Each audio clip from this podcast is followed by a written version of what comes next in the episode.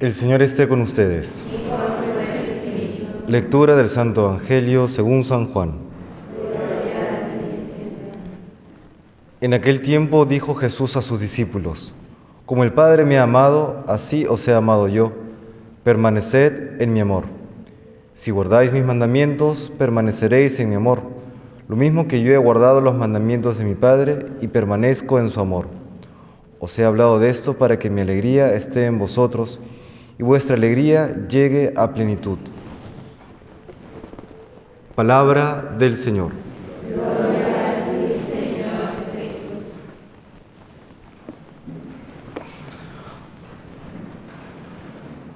Hay tres ideas que se vinculan en este Evangelio, tres ideas fuertes para la vida cristiana.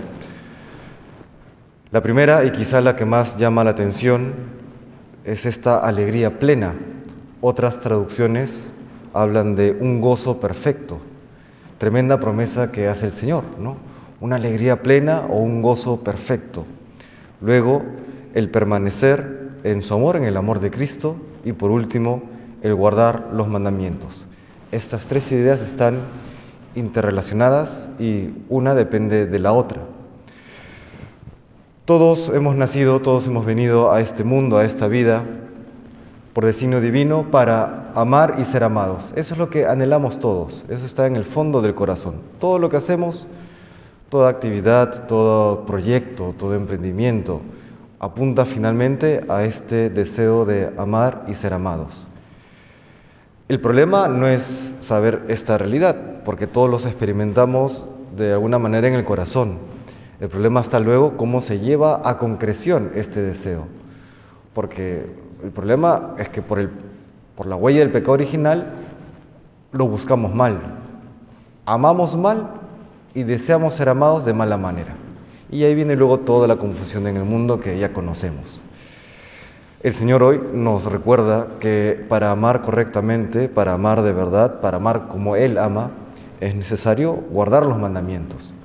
Los mandamientos son aquellas maneras que Dios ha querido para que amemos bien. La, podríamos decir la manera verdadera de amar, la manera correcta de amar, a través de la guarda de los mandamientos. Y de hecho es así, ¿no? como ayer recordamos esta frase de don José Tino Sayés, ¿no? el que, el que ora no, mata, no miente, no roba.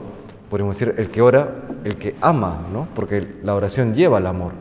El que ama al prójimo, el que ama a Dios, pues no mata, no roba, no tiene pensamientos impuros, no comete actos impuros, no envidia, honra a Dios, honra a su padre y a su madre, etcétera, etcétera.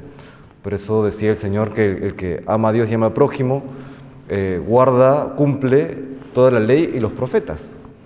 Eso es el amar, el permanecer en el amor de Cristo consiste en guardar los mandamientos por amor a Él. Y como efecto de este amor alcanzamos el gozo pleno, la alegría plena.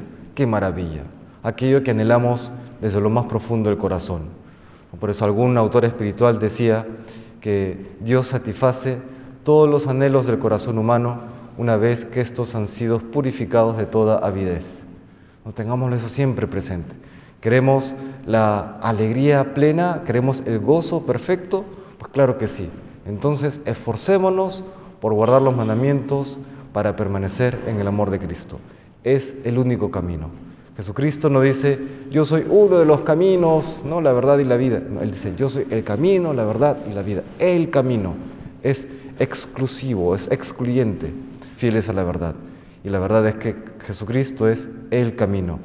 El camino que Él nos ha marcado y nos dice hoy, nos recuerda hoy es, guarda los mandamientos por amor a Dios y así alcanzarás con su gracia la alegría plena, el gozo perfecto.